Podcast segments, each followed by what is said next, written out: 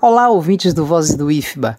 Nesta edição do nosso podcast, nós vamos conversar com a professora e pesquisadora Luzia Matos Mota, que vem a ser também a reitora do Instituto Federal de Educação, Ciência e Tecnologia da Bahia, IFBA. Mas é importante enfatizar que entrevistaremos a pesquisadora e não a reitora, apesar de que é inevitável abordarmos algumas questões que só a gestora máxima do IFBA pode nos responder.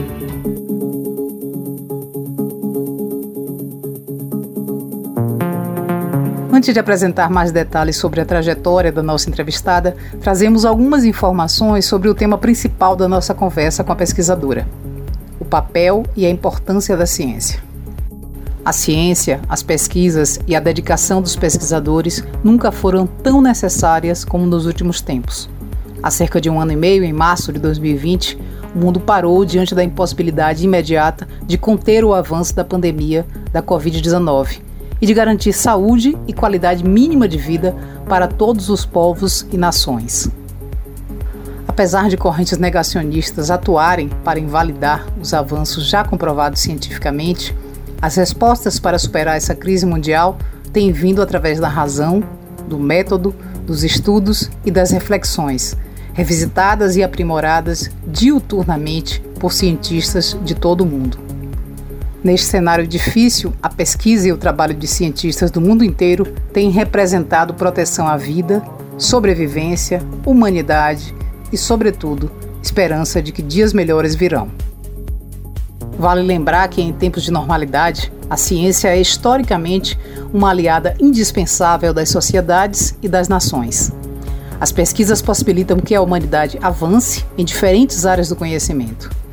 Portanto, pesquisa-se para entender, e depois agir, intervir naquela realidade.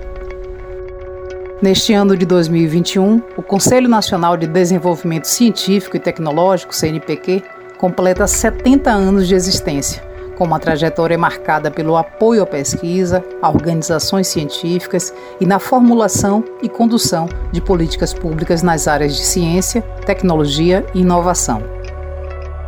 Na época de sua fundação, estima-se que pesquisadores brasileiros fossem pouco mais de uma centena. Atualmente, há cerca de 195 mil pesquisadores doutores cadastrados na plataforma Lattes. No contexto do Brasil, uma área de valor estratégico para pesquisas é a educação profissional, científica e tecnológica, na qual o IFBA se insere. A área está presente na realidade de boa parte dos brasileiros e brasileiras, de forma direta ou indireta, e contribui decisivamente para a transformação da vida de milhões de brasileiros e da economia do país. Para tratar de assuntos como esses, o Voz do IFBA ouve nesta edição a professora e pesquisadora Luzia Matos Mota. Ela tem licenciatura e especialização em Física, ambas pela Universidade Federal da Bahia, UFBA, é mestra em ensino de ciências naturais e matemática pela Universidade Federal de Santa Catarina, a UFSC, e doutora em difusão do conhecimento pela UFBA, com estágio doutoral no Departamento de Política Científica e Tecnológica da Universidade Estadual de Campinas, a Unicamp. Desde 1994, Luzia Mota é professora de Física do Instituto Federal de Educação, Ciência e Tecnologia da Bahia, o IFBA. Também é fundadora do Grupo de Pesquisa em Educação Científica e Tecnológica, GPET, e coordenou a implantação do primeiro programa de pós-graduação em Educação Profissional Científica e Tecnológica do IFBA, que possui cursos de especialização e mestrado na área. Luzia Mota desenvolve pesquisas em educação profissional, em especial sobre a Rede Federal de Educação Profissional Científica e Tecnológica, nas interseções com os estudos sociais, da ciência e tecnologia, as políticas públicas, o desenvolvimento regional, a formação de professores, a gestão e a democracia em instituições públicas. A cereja do bolo. Desde janeiro de 2020, Luzia Mota é reitora do IFBA, cargo para o qual foi eleita pelo voto direto da comunidade em 2018.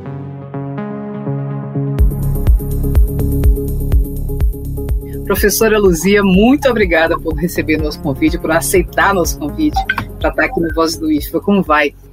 Olá, Bárbara, muito obrigado, muito obrigada pelo convite. tenho ouvido aí o, a série dos podcasts e fiquei muito impressionada com a qualidade e também com, com a criatividade, né, a escolha dos conteúdos. Então, para mim, é uma alegria e uma honra poder participar aqui como uma personagem aí do, dos nossos podcasts. Muito obrigada. Para nós também é uma grande honra. Vou começar por uma, uma questão mais pessoal, né? Recentemente um, vi um post das redes sociais é seu, vou me permitir chamar você de você, né? Já que estamos aqui num papo, uma conversa, é a reitora, mas aí vou chamar a professora Luzia de você, vou me permitir isso.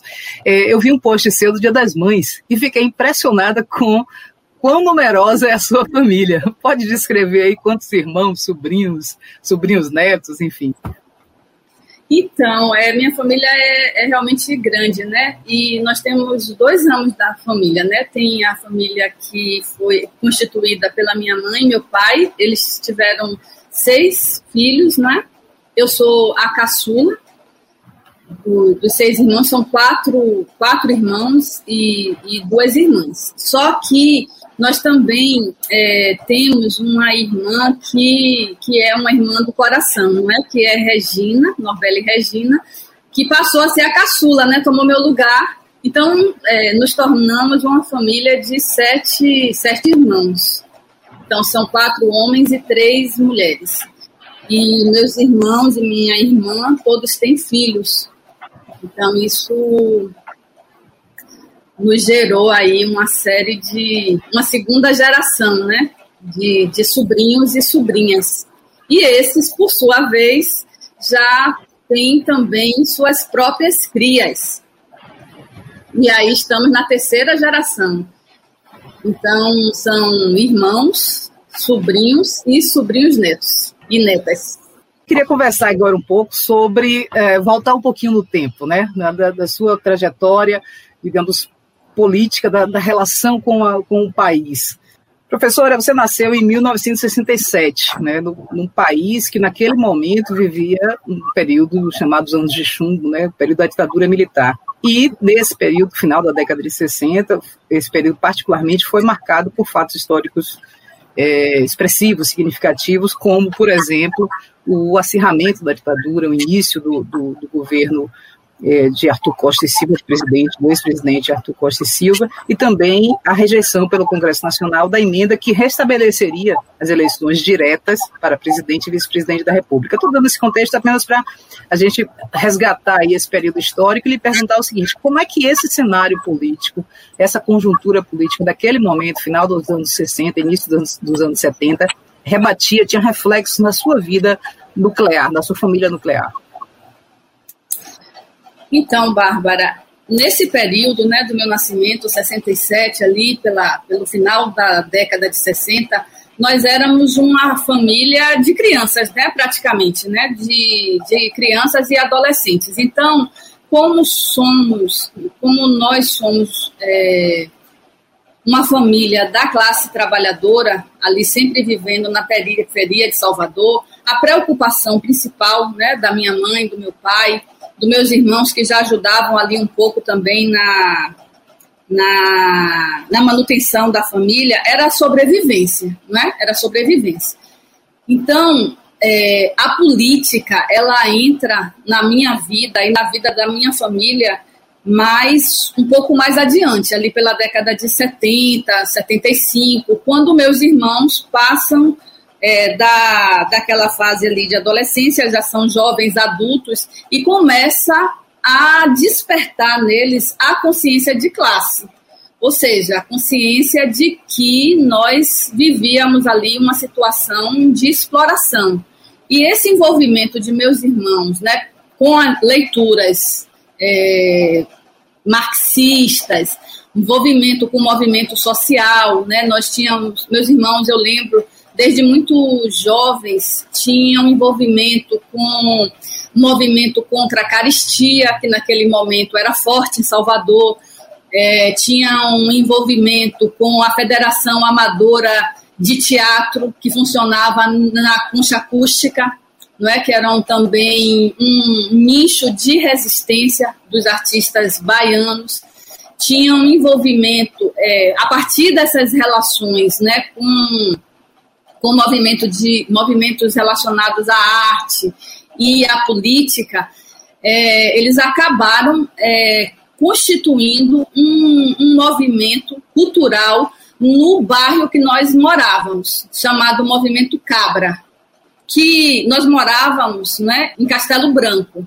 que fica ali perto de Cajazeiras, apesar de que Castelo Branco é, é começa, né, o primeiro bairro popular ali naquela área. Depois é que as Cajazeiras passam a ser construídas e surgem.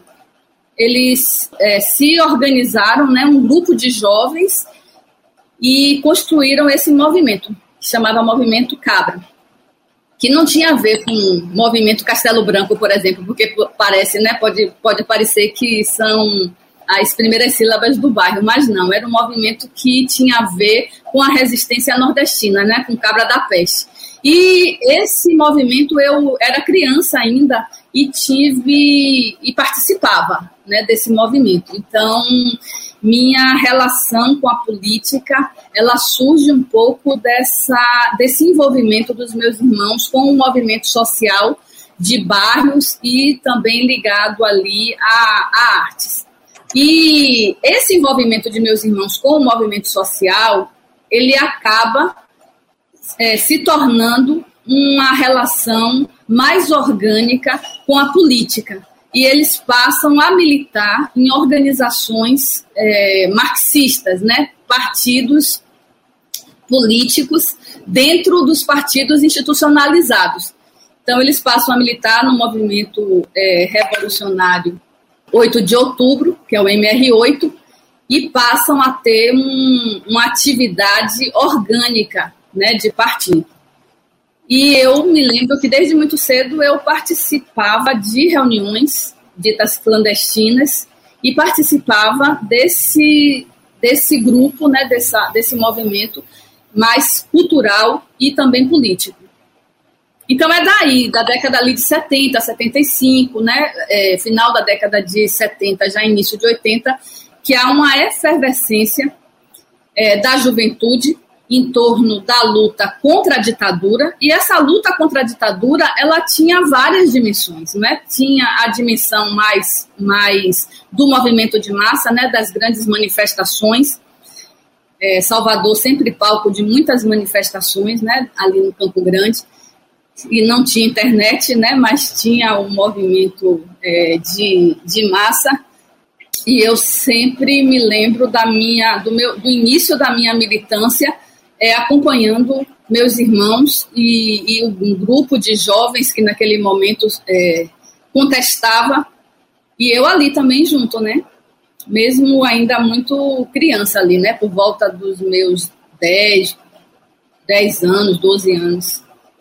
Então, essa relação, professora, é ancestral nessa relação com a militância política. E eu queria avançar um pouquinho no tempo, já, pensar, já te perguntar sobre qual a memória ou quais as principais memórias que você tem desse período já como adolescente, né, e no, no, período também que já era estudante da antiga Escola Técnica Federal, que hoje é o IFBA, né, do ponto de vista da, dessa militância, dessa participação na vida política do país. Ah, são muitas lembranças, né, Bárbara? São muitas, muitas lembranças. Eu lembro, por exemplo, eu acho que um elemento muito marcante da, da passagem ali do, do ginásio, né, como nós é, chamávamos antigamente, é, foi a, a, uma eleição. Eu acho que foi a primeira eleição que eu participei na minha vida com uma ali um, um protagonismo, não é? Que foi na, na escola que que eu estudava, que chamava Roberto Santos, que ficava no fim de linha de Castelo Branco, ainda existe, é uma escola que ainda existe. E essa escola, a diretoria da escola promoveu a abertura, a criação de um centro cívico, não é? Para organizar os estudantes ali, ter uma, uma atividade, né? Eu acho que a intenção deles jamais era uma uma intenção de politizar os estudantes, né? mais de fazer uma, uma ação cultural e, e mobilizar né, ali o, aquele, aquele, aqueles jovens ali que estavam estudando ali. Então, eu participei dessa da criação desse centro cívico e participei, constituí uma chapa né, para concorrer à eleição do centro cívico. Então, houve duas chapas que, que participaram do processo eleitoral.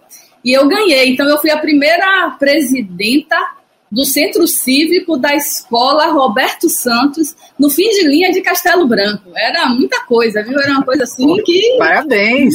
Foi eleita logo cedo.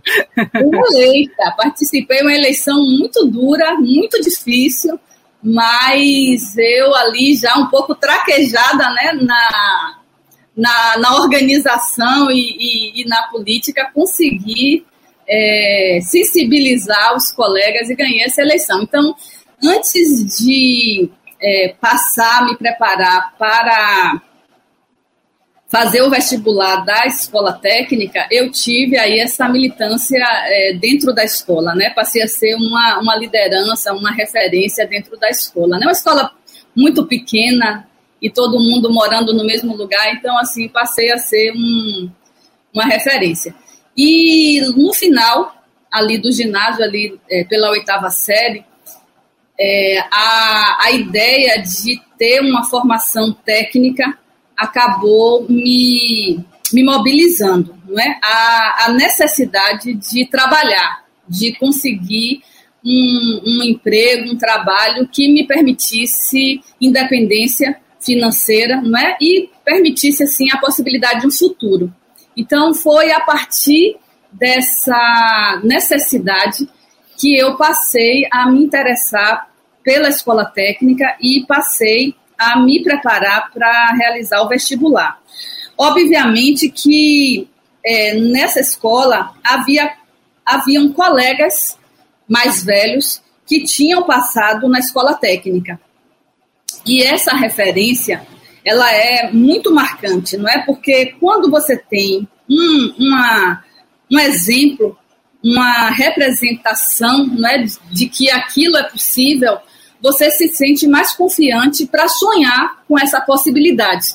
Provavelmente, se eu tivesse estudado em uma escola onde não houvesse nenhuma, nenhum exemplo positivo em relação à aprovação, é, eu certamente não sonharia com a possibilidade de fazer o vestibular da escola técnica.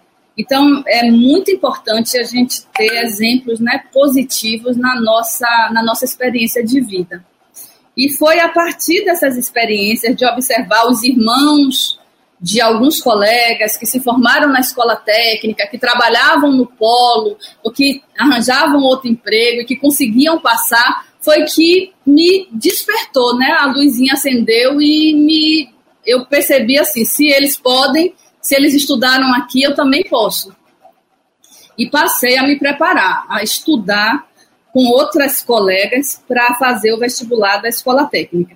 E quando nós, quando nós fizemos o, o, vestibular da escola técnica, a nossa primeira iniciativa foi com o chamado pró-técnico, que era um curso preparatório para a escola técnica oferecido pela própria escola técnica, né? Então, foi essa, essa foi a minha primeira experiência com a, o IFBA, né? Foi ter sido estudante do Protécnico, que era um curso preparatório, tínhamos aula de português e matemática três vezes na semana, vestíamos uma camisa azul com a engrenagem, né, com o símbolo da engrenagem, e adentrávamos aquela escola enorme, né? Pense aí, uma menina de 13 anos que sempre morou é, na periferia, uma escola que era pequenininha ali da, do bairro, de repente estava dentro do Campo Salvador, né? Quem conhece o Campo Salvador é, imagina, né? Uma escola enorme, cheia de pavilhões, de espaços, de quadras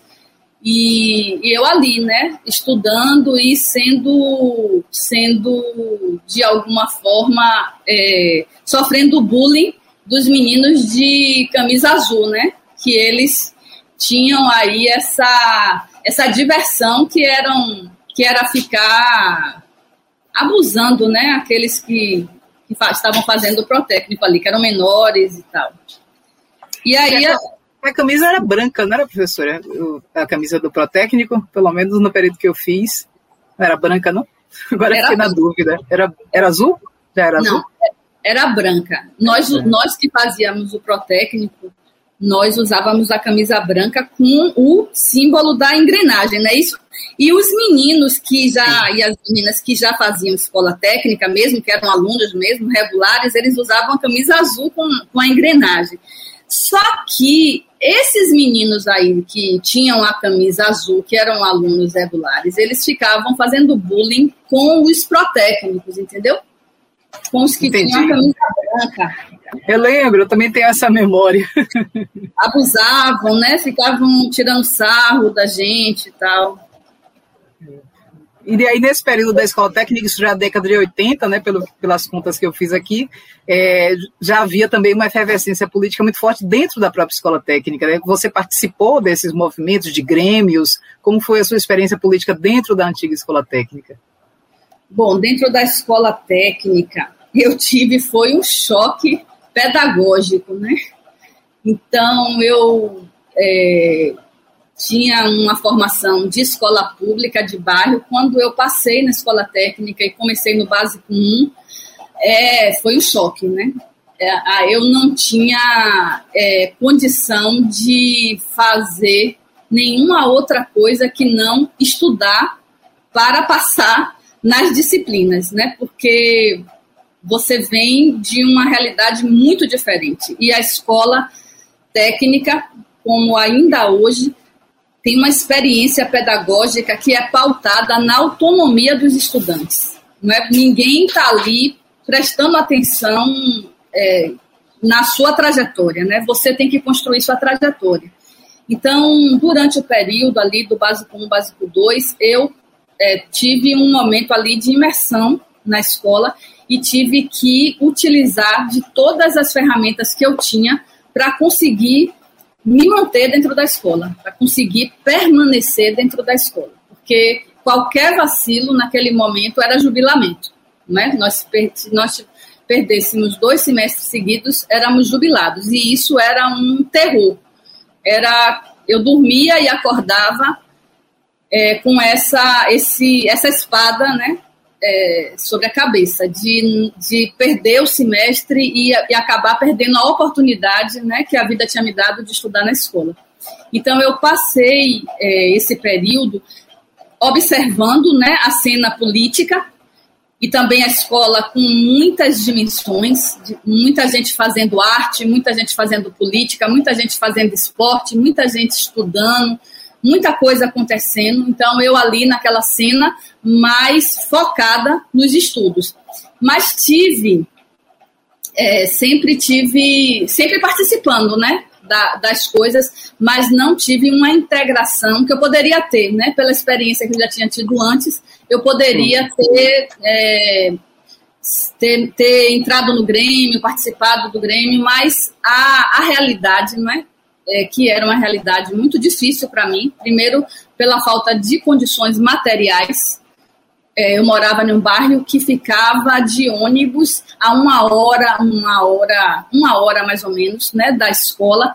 E o transporte de Salvador, né, o sistema de transporte de Salvador, na década de 80, muito difícil.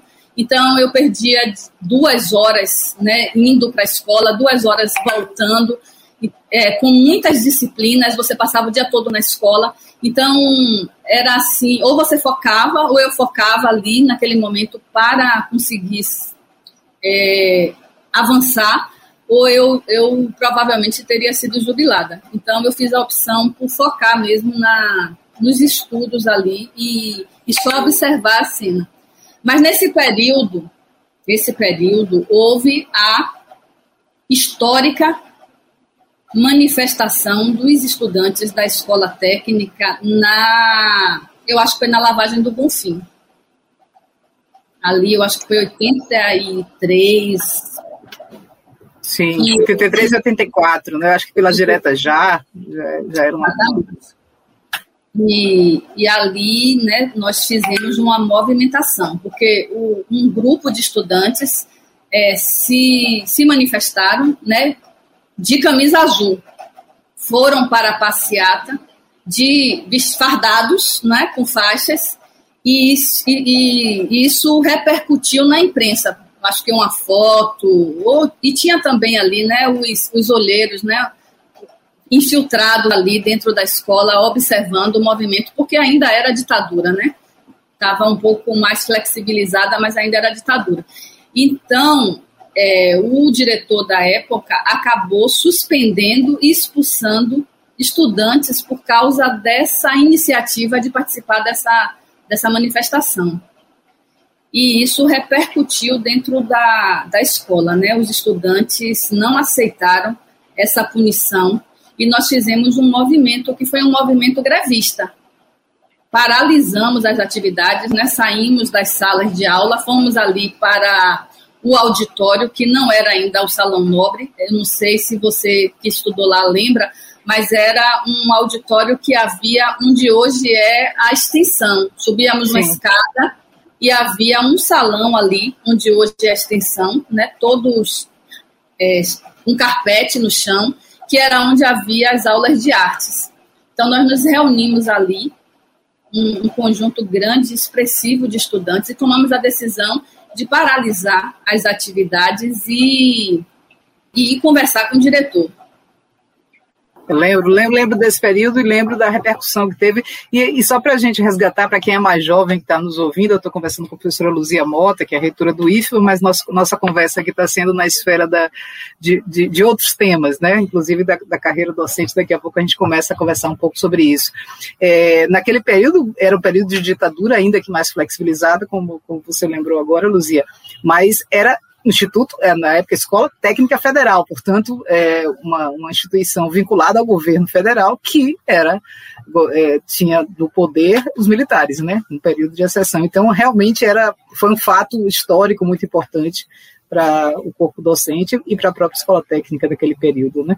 Então, é, pelo que você descreveu, é, a, sua, a sua trajetória dentro da escola técnica tinha uma pauta prioritária que era a sobrevivência, digamos assim, como estudante, né, para conseguir permanecer no curso. Então, isso, isso acabou que, é, digamos, é, não comprometeu, mas não, não possibilitou uma participação política tão efetiva, porque ou cuidava de estudar, ou tinha foco, ou participava mais intensamente da vida política. É esse o resumo da ópera? É engraçado, Bárbara, você falar assim o resumo da ópera, porque, de fato, dentro da, da escola técnica, a minha militância política, né, vamos dizer assim, eu, eu entrei com 14, saí com 17, é, de fato não, não foi muito ativa. Eu não posso dizer que dentro da escola técnica eu militei, né, participei da, do, do Grêmio, né, que seria uma coisa natural para mim. Mas é bom, eu preciso registrar um, uma, um sentimento importante, não é? A escola técnica, ela tirou de mim um pouco da segurança que eu tinha na minha experiência é, acadêmica, né? Ou seja, na minha experiência escolar anterior. Quando eu entrei na escola técnica, eu passei de uma representação né, da, dentro da minha escola, né, de bairro ali, uma pessoa ativa, é, sempre a primeira né, em, nas disciplinas, sempre com notas muito altas, muito boas. Eu passei a ser só mais uma estudante em uma escola muito grande. E isso tirou muito da minha confiança.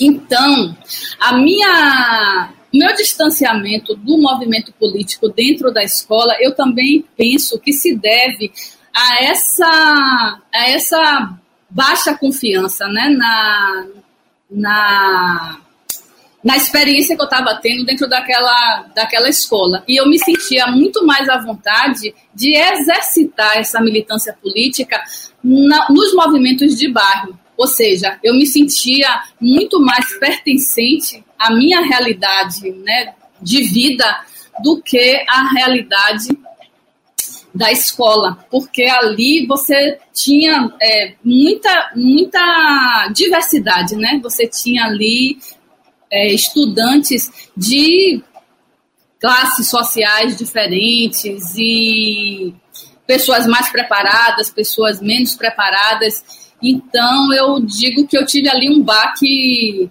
na minha autoestima quando eu entrei na, na escola técnica. E eu acho que isso influenciou um pouco a forma como eu me relacionei com a escola ali no, nesse período. Eu acho que isso, viu, Bárbara? Eu acho que essa, isso acontece até hoje, viu? Com muitos e muitas estudantes. Por isso que eu faço questão de falar isso. Porque muitas vezes o estudante chega de uma experiência muito qualificada. Às vezes ele vem com, muito, com uma, uma situação né, de, de ser o melhor aluno da escola dele. E entra no, no IFBA, e como entrava na escola técnica, e passa a ser apenas mais um, e tendo muita dificuldade de se manter ali naquele espaço. E isso é uma coisa que, que quebra um pouco a, a confiança e, e baixa autoestima. É porque é um choque de realidade, né? O IFB é uma instituição grandiosa, como era a escola técnica também, tanto numericamente quanto desse ponto de vista que você trouxe, né? Da diversidade é, da pluralidade dos perfis dos alunos. Então, é, é um choque de realidade realmente para quem entra. Eu também vivi essa experiência de ser a melhor aluna, ganhava premiações, estandarte de ouro, etc. Entrar na escola técnica e tomar um baque de tomar uma nota, que eu lembro até hoje, de 1,77 numa prova que valia 15. Foi a pior experiência que eu tive. Eu nunca tinha tirado uma nota tão baixa. Depois me recuperei, voltei a ser uma boa aluna, mas, mas realmente é, é a permanência uma instituição que tem o nível de excelência e de exigência dos institutos federais, no geral, e do IFE em particular, é um pouco traumática no primeiro momento para o estudante, principalmente que a gente entra, uh, os estudantes entram muito novos, né? Muito jovens, né? Você falou que entrou com 13 anos, então é, já é um período que, naturalmente, até pela escala de desenvolvimento humano, é um período que as inseguranças elas reinam né, na vida da gente. Então é realmente uma experiência muito marcante.